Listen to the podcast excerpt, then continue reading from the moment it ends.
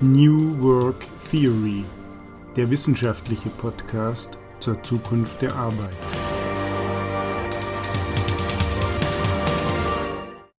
Komplexität. Warum heute alle agil sein wollen. Das ist der Titel unserer heutigen Folge und es wird also um Agilität und vor allen Dingen um Komplexität gehen im Unternehmensalltag und darüber hinaus. Und ich begrüße wie immer Dr. Stefan Birk. Und ich begrüße Dr. Andreas Schiel. Ja, äh, hallo Stefan. Äh, ich bin ja diesmal wieder dran, äh, eine These mitzubringen und ein Thema und das habe ich auch gemacht. Und die These, die lautet folgendermaßen in dieser Folge. Agilität als Methode äh, ist ja im Moment unfassbar beliebt und umschwärmt. Alle wollen agil werden. Und äh, ich habe mich mal für diese Folge so ein bisschen mit der Frage beschäftigt, warum wollen die eigentlich alle agil werden? Und meine Antwort darauf, man kann natürlich auch andere Antworten geben, aber meine Antwort darauf ist, weil die Unternehmen letzten Endes durch oder aufgrund von Komplexität an ihre Leistungsgrenzen stoßen. Weil aus meiner Sicht ist nämlich Agilität ein Ansatz, um komplexe Probleme zu lösen. Äh, darüber wird aber so in dieser Form eigentlich kaum geredet und ich glaube, das ist auch gar nicht richtig verstanden. Und das äh, möchte ich in dieser Folge mal ein bisschen diskutieren. Ja, das Unternehmen an Leistungsgrenzen stoßen hinsichtlich der Komplexität, hinsichtlich der komplexen Problemstellungen, das ist wohl unumstritten. Aber wenn ich dann über Agilität als Allheilmittel höre, dann habe ich immer so ein bisschen das Gefühl, dass da ein real existierendes Problem mit einer Worthülse beantwortet wird. Ist das so? Ist das bloß eine Modeerscheinung? Also das sprichst du natürlich sofort einen wunden Punkt an. Also ich bin auch überhaupt kein Fan von diesen Phrasen, Worthülsen oder Buzzwords, wie man immer sagt. Und Agilität ist ganz sicher äh, so eins geworden. Ne? Ich habe auch mal recherchiert im Vorfeld und habe mal geguckt, äh, was findet man eigentlich, wenn man zu Agilität äh, googelt. Ne? Und ähm, dann findest du erstmal so recht selbstbezügliche Definitionen. Ganz wichtiger Punkt habe ich auf mehreren Seiten dann gefunden. Also Agilität, das setzt voraus, dass man ein agiles Zielbild hat in der Organisation oder im Unternehmen hm, naja, ne? Und dann stehen da noch so Begriffe wie Iteration, Netzwerkstrukturen, das klingt alles ganz hip und modern, aber so richtig erklärt wird einem da jedenfalls auf den ersten Blick bei einer oberflächlichen Recherche eigentlich gar nicht, was Agilität ist. Und äh, mein Ansatz ist halt heute mal, äh, dass wir da ein bisschen hinter die Kulissen schauen, sozusagen. Das machen wir hier oft im Podcast und einfach mal zu gucken, da kann man das vielleicht besser verstehen, wenn man sich mal vor Augen führt, welche Probleme Agilität eigentlich lösen soll. Und ich glaube, da ist ein ganz wichtiges Problem, das vielleicht auch sogar im Zentrum steht, eben Komplexität, ja, ähm, der die Agilität beikommen soll. Aber da müssen wir natürlich noch ein bisschen weiter reden, bevor das klar wird. Ja, du hast, du hast recht. Also das Thema Agilität, ich hatte es ja schon als Worthülse benannt, ist natürlich ähm, ein Modebegriff auf der einen Seite, aber hat natürlich einen durchaus interessanten Kern. Also mir hilft bei der Gelegenheit immer sozusagen die Rückbesinnung an den Beginn der Diskussion, ähm, nämlich das agile Manifesto, das mal äh, in der Softwareindustrie entwickelt worden ist, also von Software Engineers, um genau zu sein, die sehr unzufrieden waren mit den Projekten, die sie wohl für Kunden mhm. durchgeführt haben. Und da gibt es ja eine Unterscheidung, die die schon im Kopf hatten, als sie dieses Manifesto entwickelt haben, die für mich auch relativ wichtig ist, um Agilität zu verstehen, nämlich die Unterscheidung zwischen auf der einen Seite Being Agile und auf der anderen Seite Doing Agile. Und das Manifesto ist eigentlich im Prinzip eine Zusammenfassung aus äh, verschiedenen Werten und dann herab abgeleitet Prinzipien, die etwas mit Being Agile zu tun haben in erster Linie. Das ist auch so gedacht. Die definieren nämlich nicht irgendwelche Methoden, also das Doing Agile, sondern in erster mhm. Linie nennen die Werte, die sie vertreten und daraus abgeleitete Prinzipien. Also ich sage jetzt vielleicht mal so ganz äh, knapp, was die ähm, im Zusammenhang mit ähm, Werten meinen. Da haben die eben die Vorstellung, dass Individuen und Interaktionen mehr ja. wert sind oder wichtiger sind in solchen Softwareprojekten wie Prozesse und Werkzeuge, dass die Zusammenarbeit mit dem Kunden wichtiger ist, als es die einzelnen Vertragsverhandlungen. Und du merkst schon, hm. das ist natürlich wirklich ganz stark inspiriert aus großen Software-Industrieprojekten oder Software-Einführungsprojekten, wo die ihre Erfahrungen rausgeholt haben. Und wenn sie dann hingehen und sagen, da entwickeln wir mal Prinzipien auf dieses äh, hinsichtlich dieser Werte, ja. dann sind es dann so Prinzipien wie agile Prozesse nutzen die Veränderung zum Wettbewerbsvorteil des Kunden. Also du siehst, da ist äh, sehr stark, das, äh, diese Prinzipien sind sehr stark von diesen Erfahrungen in den Projekten inspiriert und die beziehen sich sehr stark, wenn ich das vielleicht mhm. nur ganz kurz ähm, nennen darf, eben auf Kundenorientierung, sehr stark darauf, dass die die Zeiten ja. abkürzen wollen, dass die ja. schnelle Projekte durchführen wollen, zumindest es schnell machen wollen im Sinne von iteratives Vorgehen und dass sie sehr stark auf Qualität und Reflexion achten. Und das ist mhm. vielleicht für uns der wichtigste Punkt, dass sie die Projekte sehr stark äh, hinsichtlich ja. der Individuen, der Kreativen, die da arbeiten und der Gruppenzusammensetzung sowie der Gruppen, des Gruppenvorgehens formulieren und weniger sich sozusagen auf Planung verlassen, also mehr Selbstorganisation als Planung. Und da sieht man schon, das ist eine echte Änderung der Denke, die da stattfindet im Softwarebereich. Und ich selber habe ja Erfahrungen mit ja. solchen verschiedenen Projekten. Ich habe also in der einen und wie in der anderen Art gearbeitet und ähm, muss also sagen, dass das ja. schon durchaus eine andere Herangehensweise ist. Ja, also das, das glaube ich auch. Und ähm, ich finde das aber ganz, ich finde das sehr interessant, was, was du jetzt gesagt hast, äh, diese Unterscheidung zwischen dem Being Agile und dem Doing Agile. Und die letzten Punkte, die du genannt hast, die, die finde ich, die sind sehr griffig und ähm, an denen kann man ja direkt ansetzen. Und da sieht man auch die Vorzüge dieses, äh, dieses Modells oder die, dieses Verfahrens. Äh, gleichzeitig, was du vorgesagt hast mit dem Being Agile, also da geht es ja um so eine Geisteshaltung. Das ist, äh, finde ich, das klingt dann auch so ein bisschen blumig teilweise. Und ich glaube, das große Problem heute besteht darin, dass man sich eigentlich zu sehr oftmals auf diese Dinge konzentriert, jedenfalls wenn es darum geht, äh, erstmal das für Agilität Werbung zu machen, Agilität äh, in Organisationen hineinzubringen, dass da fast zu viel so ein bisschen über diese Schiene gefahren wird und zu wenig über das, was du jetzt Doing Agile genannt hast, also ne, diese äh, die Frage, wie gehen wir in Prozessen vor? Das wäre nämlich eine funktionale Betrachtungsweise. Und da wäre ich nämlich mit meinem Ansatz jetzt mal zu fragen, ja, warum macht man das denn überhaupt? Warum ergeben denn solche Prozessänderungen, solche Veränderungen in der Arbeitsweise Sinn? Da bin ich ganz nah dran, glaube ich, mit meiner These, da geht es eigentlich um Komplexität. Und, und das würde ich ganz gerne mal erläutern, weil ich glaube, dass dieses also wenn man das immer so auf so einen Sockel stellt und sagt, Agilität, das ist irgendwie ein anderer, da, da haben die Menschen einen höheren Wert und das ist eine ganz andere Art des Arbeitens mit einer ganz anderen Einstellung, dann wird das immer so abstrakt, ja, und so, so schwierig auch.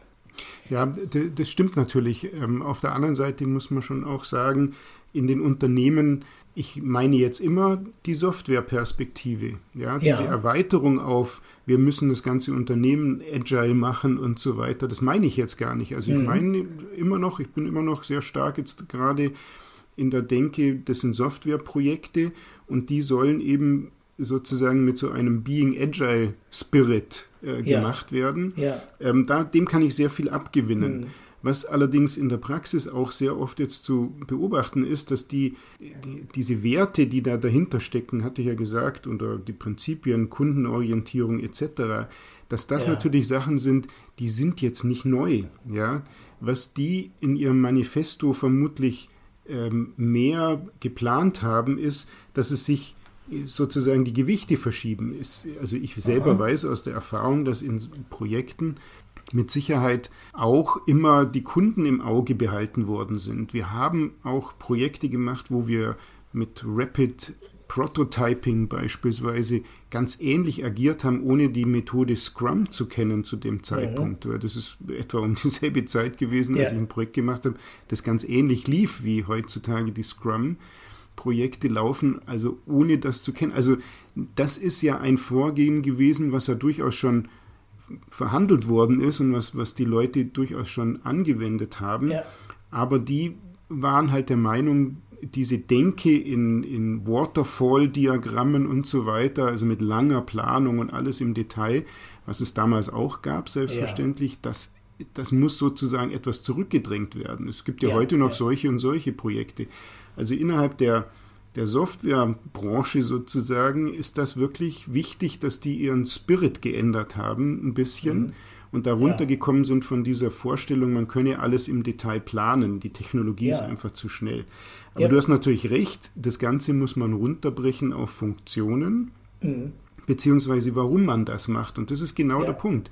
Die Projekte in der Softwarelandschaft sind in vielen Fällen viel zu komplex geworden. Ja. Und die konnten gar nicht mehr mit genau. diesen typischen Waterfall-Diagrammen abgebildet werden. Nicht nur wegen der Dynamik, sondern auch, weil sie von vornherein schon extrem kompliziert waren und in einer extrem komplizierten Softwarelandschaft stattgefunden haben, wo man ja. die ganzen Auswüchse gar nicht abschätzen konnte am Anfang. Das heißt also, du hast völlig recht, das ist vielleicht auch eine Reaktion auf die Komplexität oder die Reaktion auf die Komplexität, sich mit Agilität zu beschäftigen. Ja, ge genau.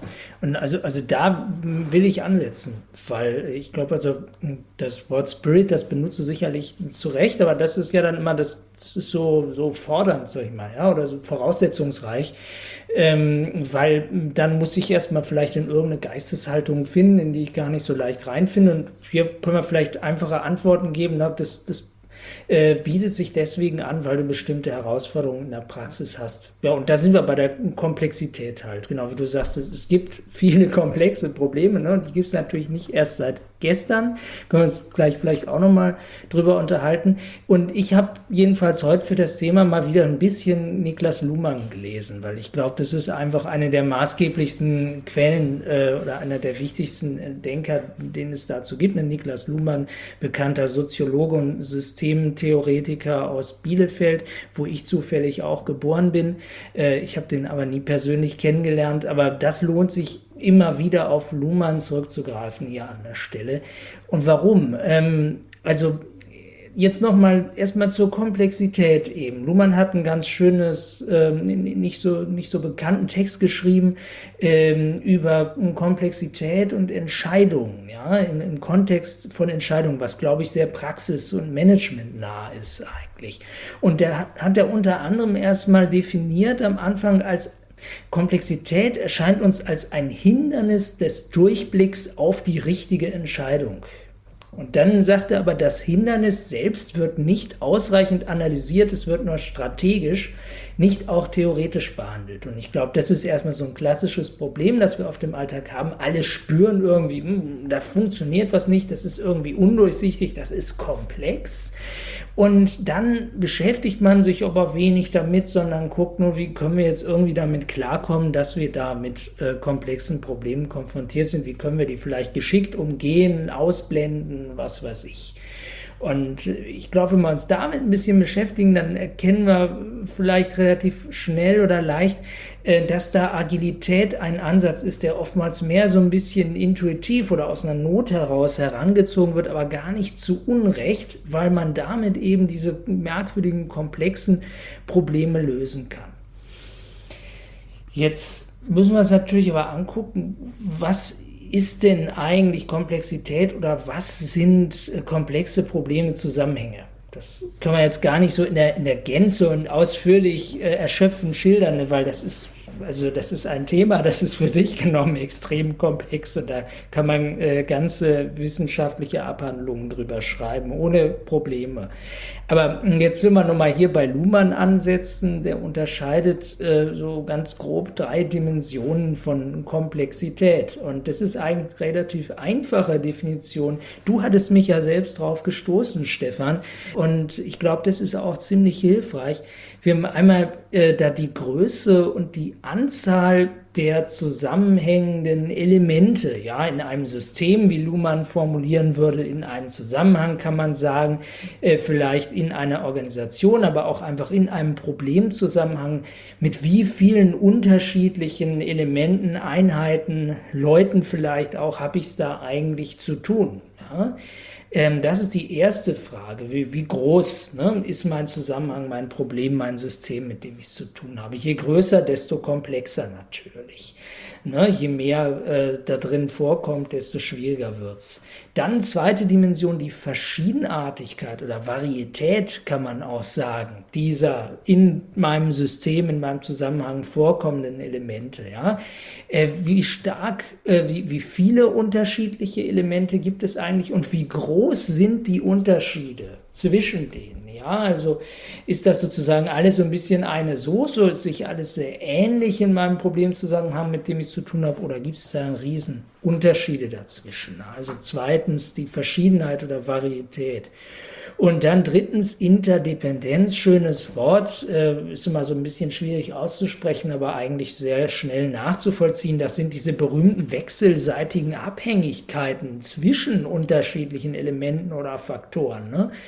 Und ne, dreimal darfst du raten, komplexer werden die Probleme natürlich, je mehr ich erstens davon vorfinde, also je mehr Elemente ich habe, das ist die Größe, je verschiedener die sind, ne, je größer die Unterschiede und je in, interdependenter die sind, also je mehr die in Wechselwirkung zueinander stehen. Ne. Eigentlich ganz äh, einfacher Zusammenhang. Luhmann hat dann auch gleich ein Beispiel dafür parat, damit wir uns das vorstellen können. Der sagt dann am Beispiel der Berufswahl illustriert, man kann nur einen Beruf wohl wissend, dass es andere gibt oder mehrere Berufe in Betracht ziehen.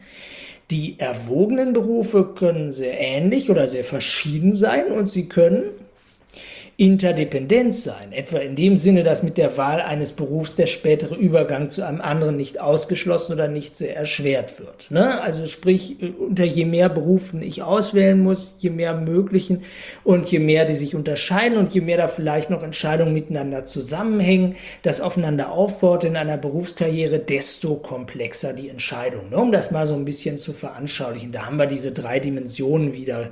Größe, Anzahl, Verschiedenartigkeit, Varietät Komplexität und schließlich Interdependenz. Und je mehr von alledem, desto mehr Komplexität. Ja, und ja. da habe ich da so ein verflixtes Problem. Mhm. Ja, das, das ist meines Erachtens eine, eine schöne Sache, dass ein Thema, das so wenige tatsächlich bis zum Ende durchdenken wie Komplexität, doch im Zusammenhang mit Entscheidungen, was mich sowieso zusätzlich sehr freut, weil da komme ich ja her sozusagen aus dieser entscheidungstheoretischen Ecke, formuliert werden kann und die Dimensionen äh, so einleuchtend sind. Also das ist schon mal sehr nachvollziehbar und ich denke, das ist äh, etwas, was man sich, wenn man über Komplexität spricht, immer vor Augen halten kann und glaube ich dann schon sehr viel versteht. Einzig muss ich sagen, das Beispiel mit der Berufswahl, das überzeugt mich jetzt nicht so hundertprozentig. Ich weiß nicht, das kommt mir etwas steril vor. Ähm, und ähm, in dem Zusammenhang würde ich vielleicht vorschlagen, dass es ein wirkliches komplexes Problem erst wird, diese Berufswahl, wenn man das etwas ergänzt, nämlich hinsichtlich ähm, zweier Kategorien, die ich gerne noch zusätzlich einführen würde, nämlich einerseits des Themas Dynamik und andererseits des Themas Kontexte. Und äh, da bin ich dann auch sehr nahe an dem, was ich für komplexe Probleme in der Unternehmenswirklichkeit halte. Fangen wir vielleicht kurz mit der Dynamik an, wenn ich äh, das kurz ausführen darf. Dynamik bringt so einen Zeitaspekt mit rein. Bei der Berufswahl können neue Berufe dazukommen, es können Berufe zerstört werden ähm, im Laufe der Berufsausbildung, sodass also diese Entscheidung immer natürlich äh, nie endgültig getroffen ist, sondern man sich sozusagen praktisch immer wieder damit beschäftigen muss. Das heißt, sie kann nie endgültig abgeschlossen werden, weil es ja immer neue Berufe gibt, die man möglicherweise in Betracht ziehen muss. Und mhm. ähm, die Interdependenzen ändern sich natürlich. Also welcher Mathematiker aus dem Jahr 2005 hätte sich vorstellen können, dass er als äh, Data Scientist im Jahr 2020 ja. ähm, 150.000 Euro verdienen kann. Ähm, der hat möglicherweise eher daran gedacht, Mathelehrer zu werden. Das wäre ja. mal die Dynamik, die ich dann noch einführen würde. Die kann dann schon das Leben deutlich schwerer machen. Die, da ist auch die Berufswahl dann schwerer. Ja. Ähm, das zweite Thema ist meines Erachtens noch entscheidender und strukturell dann auch tatsächlich so relevant, dass man es sich schwer vorstellen kann, dass Technologie das lösen kann. Ich hatte ja schon gesagt, das Beispiel kommt mir etwas steril vor. Ich glaube das nicht, dass ja die auch vom Theoretiker, ne? vom Systemtheoretiker. Ja, ja, ja. Aber, aber selbst bei der Berufswahl ist es natürlich ähm, so, dass ähm, sich die, die Entscheidung nicht nur hinsichtlich der Eigenschaften der Berufe oder der Präferenzen, der festen Präferenzen des Entscheiders entlang entschieden werden. Also das Beispiel impliziert ja, dass man eine Anzahl von Berufen kennt, ja, und dass die Eigenschaften bekannt sind und dass man wohl als Entscheider eine feste Präferenzenliste hat, also was man ja. mag und was man nicht mag. Das ist meines Erachtens in der Regel nicht so bei solchen komplexen Entscheidungen. Und es fehlt auch außerdem etwas, was ich sagen würde, diese Entscheidungen finden nicht im luftleeren Raum statt, sondern ähm, da sind andere Personen beteiligt beispielsweise. Ja. Also bei der Berufswahl sind mit ja. Sicherheit die Eltern als Finanzierer beteiligt, auch Freunde gegebenenfalls und so weiter.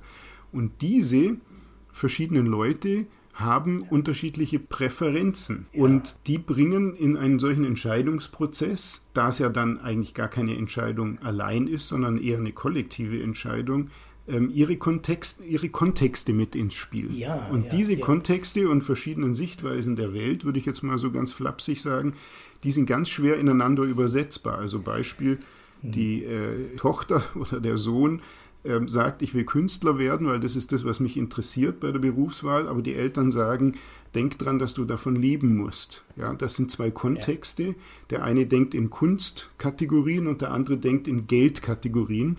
Ähm, nicht ineinander übersetzbar und äh, der Grund, warum so viele Eltern mit ihren Kindern bei der Berufswahl streiten, weil sich da, da prallen Welten aufeinander, sagt man dann vielleicht ganz flapsig manchmal. Ja, ja. Das ist, da ist kein ja. gemeinsamer Nenner zu finden und da ist jede KI am Ende. Ja, und da auf, bin ich genau, genau, da, wo ich, wo, ich, wo ich immer war, sozusagen, wenn ich über diese Themen gesprochen habe, nämlich bei dem Thema Manager treffen permanent Entscheidungen, wo ganz unterschiedliche Kontexte mit involviert sind, sozusagen Multikontextprobleme, sind gleich komplexe Probleme und das ist wiederum genau das, was ein Manager den ganzen mhm. Tag macht. Also ja, diese Ergänzung, glaube ich, müssen noch ja, sein. Volle Zustimmung. Also ich meine, du hast natürlich jetzt hier auch ein bisschen was äh, noch reingebracht, was ich weggelassen habe, bewusst eigentlich. Also bei Luhmann, den muss man an der Stelle in Schutz nehmen. Da geht das natürlich noch weiter an der Stelle in dem Text. Das war jetzt erstmal nur die Eingangsdefinition, die ich genannt habe für Komplexität.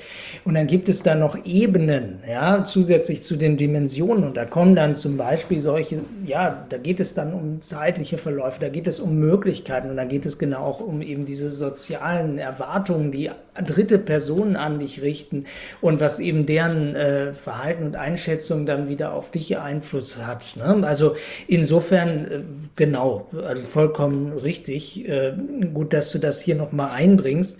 Da sehen wir jetzt aber wirklich, es ist verflixt komplex. Ne? Wie du genau sagst, das sind jetzt so klassisch so diese Probleme, die kann man halt nicht irgendwie vorausberechnen. Ne? Da kann man jetzt nicht vorab ahnen irgendwie oder geschweige denn wissen, äh, wie geht das denn am Ende aus und was ist denn die richtige Entscheidung Entscheidung. Ich mache da immer so ein bisschen, ich mache immer so etwas, sag ich mal, eklektisch und, und ansatzweise in, in manchen Kursen, die ich für Studierende gebe, da mache ich immer so, so Listen davon, wie ist das eigentlich mit komplexen Systemen oder komplexen Entscheidungen.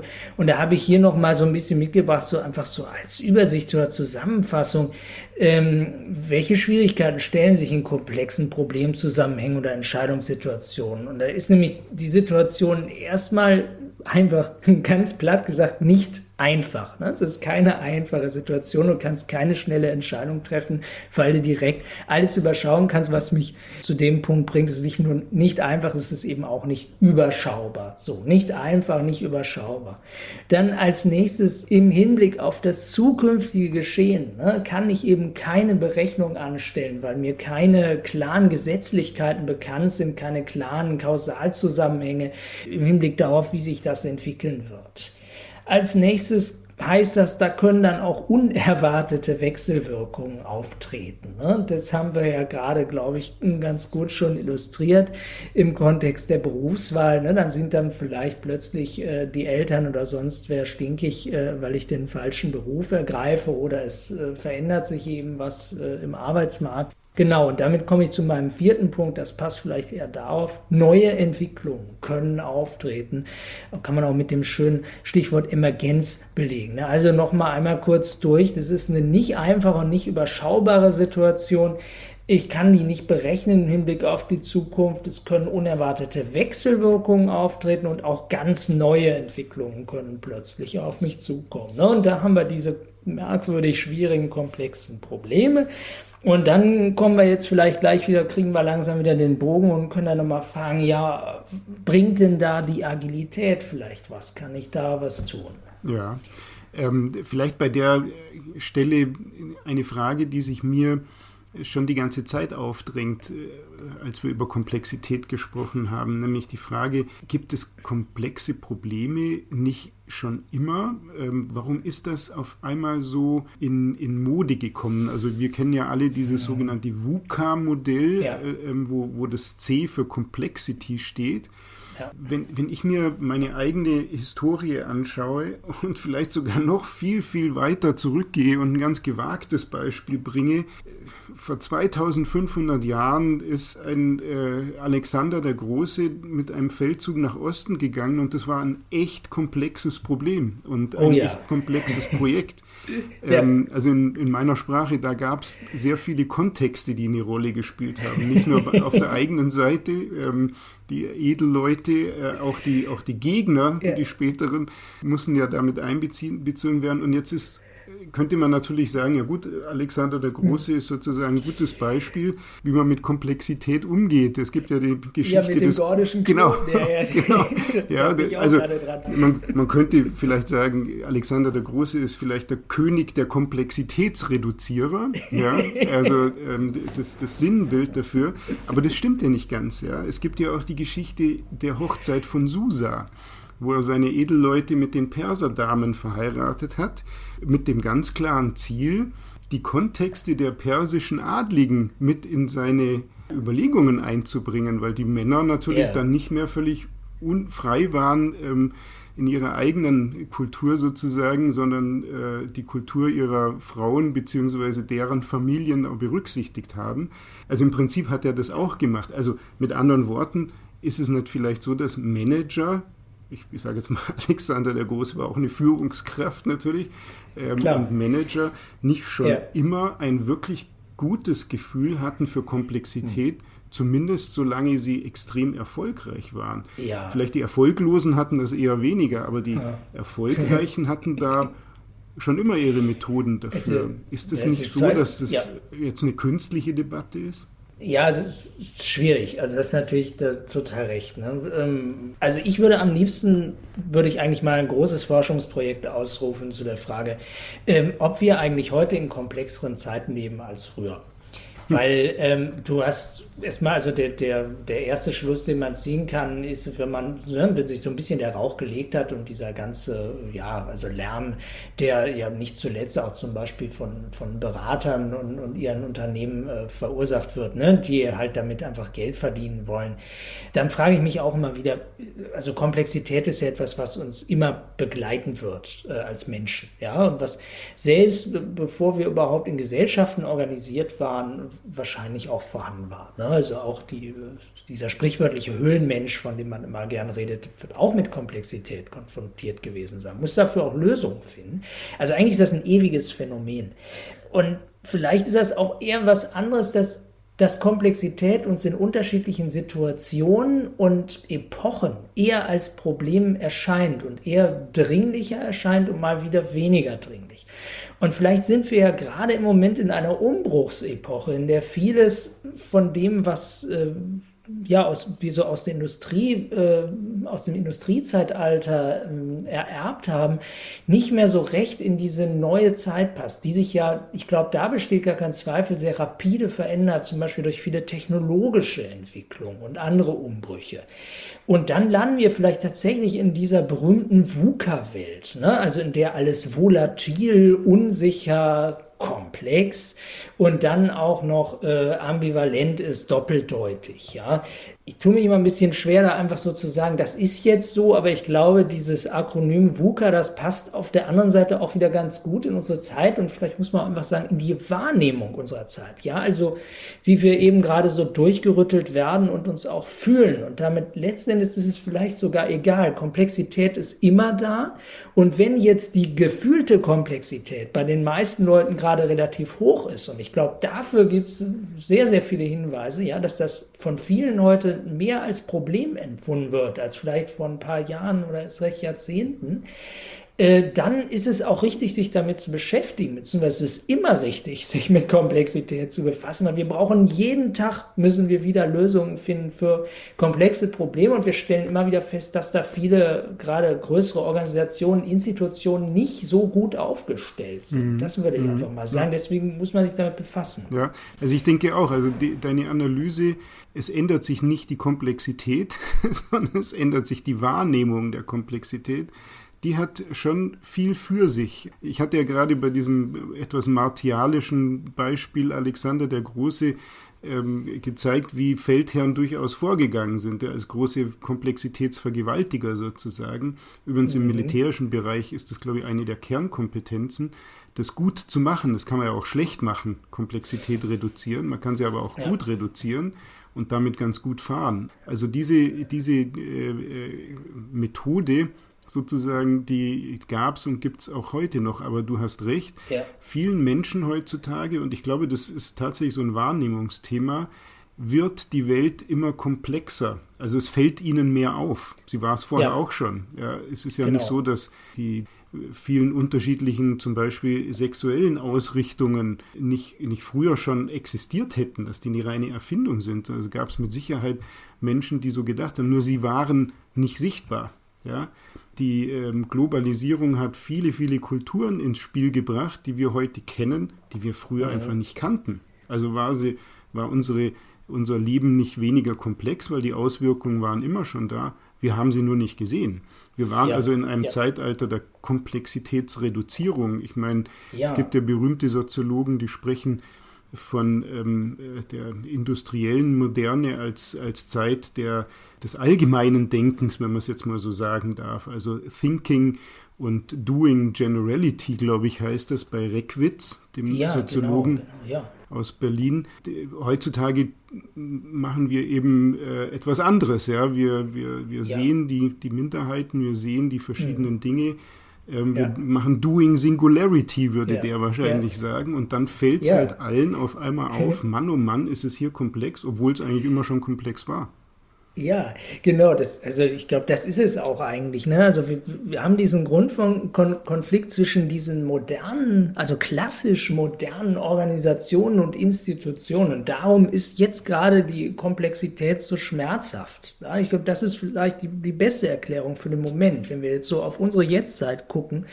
Und weil das wollte ich auch, auch nochmal einbringen. Das bringt mich zum Gedanken, glaube ich, der, der auch ganz spannend ist. Wir versuchen halt in allem, was irgendwie wohl organisiert und geordnet ist, und dazu zählen ja auch Unternehmen ne, im Regelfall, versuchen wir immer komplexe Probleme durch eine systematische Analyse, durch Methoden der Berechnung und durch Methoden der, ja, der, der regelhaften Steuerung mit hierarchisierten äh, Systemen zu lösen. Ne? Also wir fangen an und kommen dahin und sagen, hier ist Durcheinander und jetzt schaffen wir Ordnung im Chaos.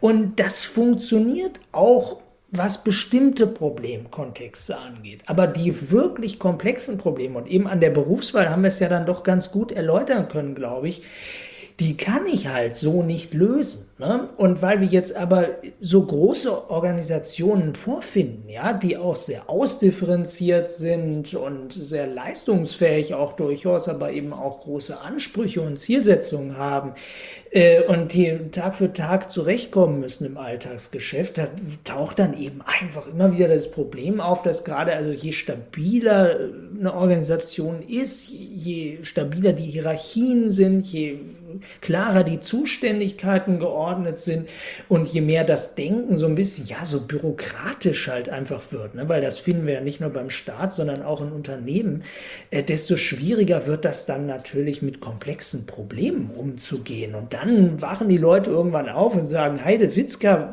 wir kommen ja hier überhaupt nicht mehr zu Rande mit bestimmten Herausforderungen. Jetzt müssen wir irgendwie einen anderen Weg finden. Und dann sagen sie vielleicht doch, jetzt müssen wir agil werden. Ja, kleine Zwischenfrage, kann man komplexe Probleme in dem Sinne eigentlich lösen? Ähm, ich glaube, das ist schon die Illusion. Wenn man in Unternehmen äh, das versucht, dann scheitert man schon daran, dass man den Anspruch erhebt, etwas lösen zu können. Lösen heißt ja Entscheidung treffen, Problem ja. weg, nächste Entscheidung. Aber diese Entscheidungen oder diese komplexen ja. Probleme sind ja nicht lösbar. Ähm, ich habe mir angewöhnt, immer von der Handhabung komplexer Probleme zu ja. reden. Ähm, das ist ja. ein Begriff, den ich übernommen habe von meinem Doktorvater. Der hat das immer so gesehen, als würde der Manager auf einem wilden Stier reiten, ja, ähm, durch die Koppel und wenn er es dann schafft, irgendwie durch, die, durch den Eingang der Koppel durchzukommen, dann erzählt er hinterher, das hat er alles geplant, aber im Prinzip ähm, äh, hat er bloß ein Problem so gehandhabt, dass es irgendwie dann funktioniert hat. Die ja. Lösung klingt immer nach Komplexitätsvergewaltigung. Es ist ja, ist ja auch schön, der, der Manager als Held, ne, der einen wilden Stier reitet. ähm, da, da, sieht man aber auch, dass derjenige, der ein komplexes Problem äh, löst, zumindest damit zurechtkommt, sagen wir mal, ne, damit umgehen kann, offensichtlich ein ganz anderer Akteur ist als, als der brave Buchhalter oder Mittelmanager, der irgendwo einfach nur Anweisungen ausführt und weitergibt. Ne? Also es fordert irgendwie offenbar was ganz anderes. Aber hast natürlich total recht. Also kann man komplexe Probleme nicht lösen. Aber wenn man zu einer Entscheidung kommt, ist das Problem ja auch nicht notwendigerweise gelöst, aber man ist einen Schritt weiter gekommen. Und das mhm. wäre genau dieser Umgang mit, mit komplexen Problemen. Ich glaube, das ist möglich, das passiert auch ständig, sonst wäre die Menschheit längst ausgestorben. Wenn wir das nicht zumindest geschafft hätten, also mit komplexen Problemen dann doch immer wieder irgendwie zurechtzukommen. Mhm. Und nur ist jetzt halt die Frage, komme ich so gerade irgendwie zurecht, wie der Typ, der auf dem Stier sitzt und dann am Ende vielleicht runterfällt und sich möglicherweise schwer verletzt, äh, oder komme ich doch äh, ziemlich gut äh, zu Rande, auch als Organisation, als Unternehmen, dass ich regelmäßig doch immer wieder einen ganz ordentlichen Umgang mit den meisten komplexen Problemen finde, äh, so dass ich nicht in so heftige Turbulenzen gerate, ne? wie einer, der da eben so einen, äh, so einen wild gewordenen Stier reiten muss. Äh, das ist wahrscheinlich nicht unbedingt so der Arbeitsalltag, den wir uns normalerweise wünschen. Mhm. Muss man da jetzt was Neues lernen, stellt sich natürlich dann als Frage auch relativ schnell. Ähm, ich hatte ja schon gesagt, ich bin der festen Überzeugung, dass erfolgreiche Führungskräfte immer schon mit Komplexität gut umgehen konnten. Mhm. Müssen wir jetzt überlegen, ob wir diese Führungskräfte, ob wir diese Manager anders ausbilden müssen in Hinblick auf komplexe Probleme oder ist und bleibt das einfach ein Talent? Naja, ich glaube, wir müssen die, wir müssen die Organisationen verändern. Also das wäre ja auch der Ansatz, wenn man jetzt sagt, wir müssen agil werden. Ne? Das ist ja etwas immer, was sich äh, an äh, gesamte, an eine gesamte Organisation richtet im Normalfall. Und eben nicht daran, dass ich sage, ich mache jetzt mal das Management agil oder so. Ne? Nö, also gute äh, Führungskräfte und eigentlich auch jeder Mensch, der bisher irgendwie halbwegs vernünftig durchs Leben gekommen oder auch gestolpert ist, wissen natürlich, wie man mit Komplexität umgeht, bis zu einem gewissen Grad. Das kann ja gar nicht anders sein. Das, äh, ich würd, möchte fast sagen, perverse ist aber, dass unsere Organisationen oft so gestaltet sind, dass sie Komplexität verleugnen und die Art und Weise, äh, wie wir eben Hierarchien und Zuständigkeiten bauen, die verleugnen Komplexität auch. Ja, also weil das alles so organisiert ist, dass man so tut, als könne man immer schon vorher wissen, wie ein Problem abläuft, wie es zu lösen ist, wie man mit weiß der Geil welchem Problemzusammenhang eben umzugehen hat. Wenn man schon hat, wir haben da fertige Strukturen, wir haben Zuständigkeiten und das ist eben alles schon geplant und durchdacht und dann stellt man plötzlich überraschenderweise fest, na nu, es funktioniert ja nicht, ein Problem tritt auf. Es ist weniger das Problem, glaube ich, dass die Individuen nicht in der Lage wären, mit Komplexität umzugehen. Aber so wie sie zusammenarbeiten in Organisationen, die eigentlich von Komplexität gar nichts wissen wollen, ja, die vielfach so aufgestellt sind, äh, dass sie eigentlich so tun, als gäbe es das gar nicht, blockieren die sich gegenseitig. Und das gibt unerfreuliche Arbeitsergebnisse, falls man überhaupt welche bekommt. Ja, also das, das deckt sich auch mit meiner Erfahrung. Es sind oftmals die Strukturen, die die Leute in die praktisch permanente Komplexitätsvergewaltigung treiben. Die, diese typische Strukturorganisation mit festgefügten Boxen und so weiter ist ja natürlich genau das, was äh, sowas dann befördert. Das ist dann ein, äh, ähm, ein eisenharter Panzer sozusagen, der, ähm, der, der nicht umgangen werden kann. Und da denke ich, um das Thema Agilität nochmal kurz anzusprechen, da sind die agilen, das, dieses agile Denken, was ich vorhin erwähnt habe, also die agilen Werte, die agilen Prinzipien, die sind da natürlich wesentlich flexibler. Dann lasse ich einfach Komplexität zu mit dem Vertrauen, dass die Leute in Selbstorganisation diese Komplexität bearbeiten können und bessere Ergebnisse ja. erzielen, als ich das als zentralen Planungsansatz anbieten kann. Ja, ja, und jetzt hast du in viel besseren Worten ausgedrückt, worauf ich hinaus wollte. Du hast den Beleg meiner These geliefert.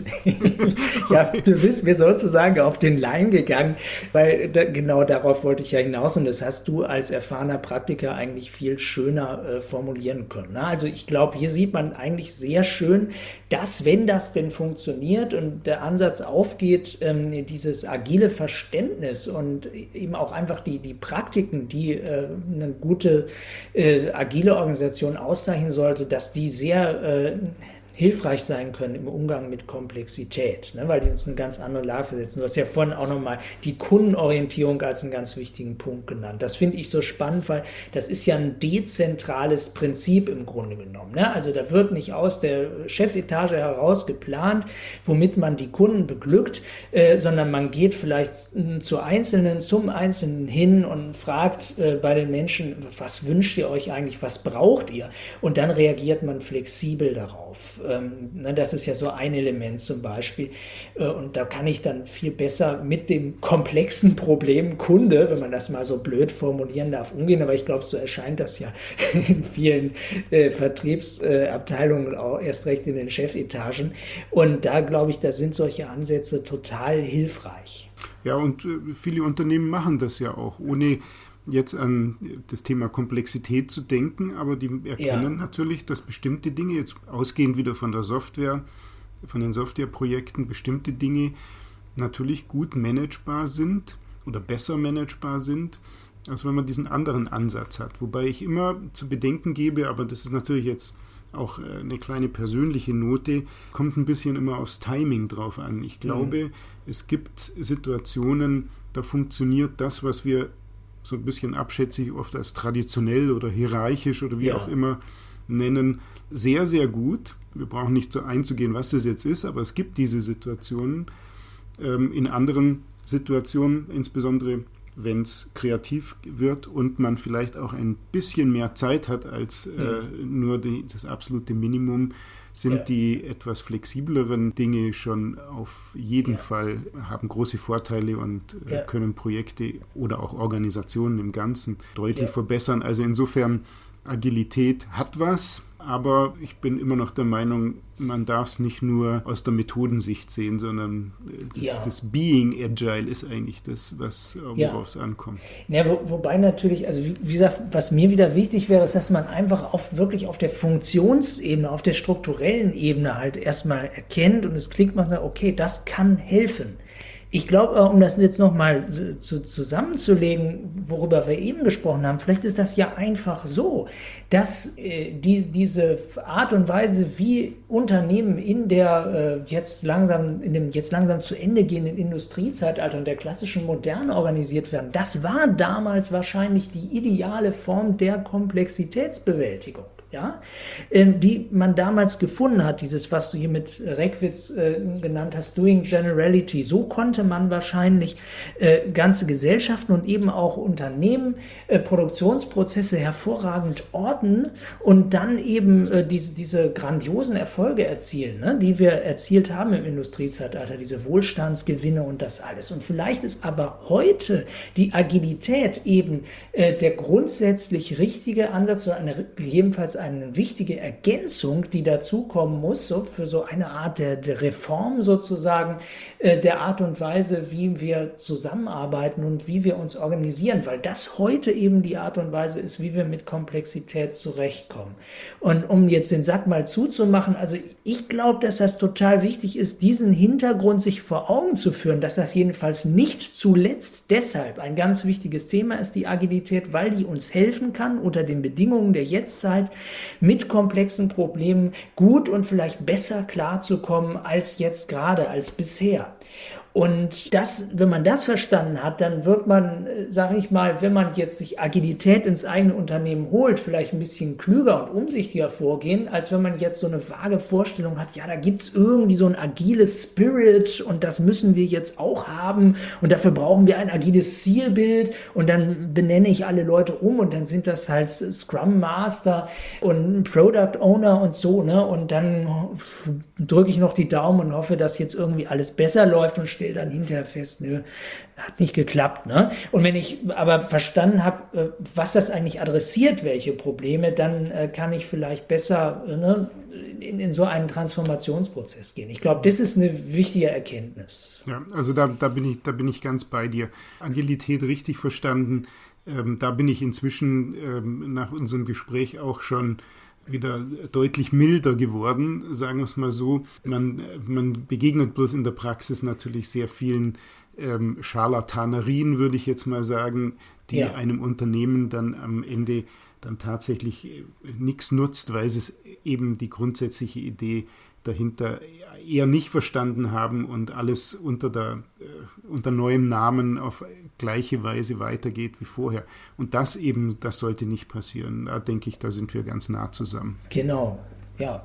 Dann denke ich, können wir die heutige Folge beenden. Ich danke dir, Andreas, fürs Mitmachen und äh, wünsche allen, die zugehört haben, frohes Schaffen. Ja, danke dir, Stefan. Tschüss. Weitere Informationen über unsere Themen und das Seminarprogramm Mensch.0 findet ihr auf unserer Website www.arbeitslabor.de. New Work Theory, der wissenschaftliche Podcast zur Zukunft der Arbeit.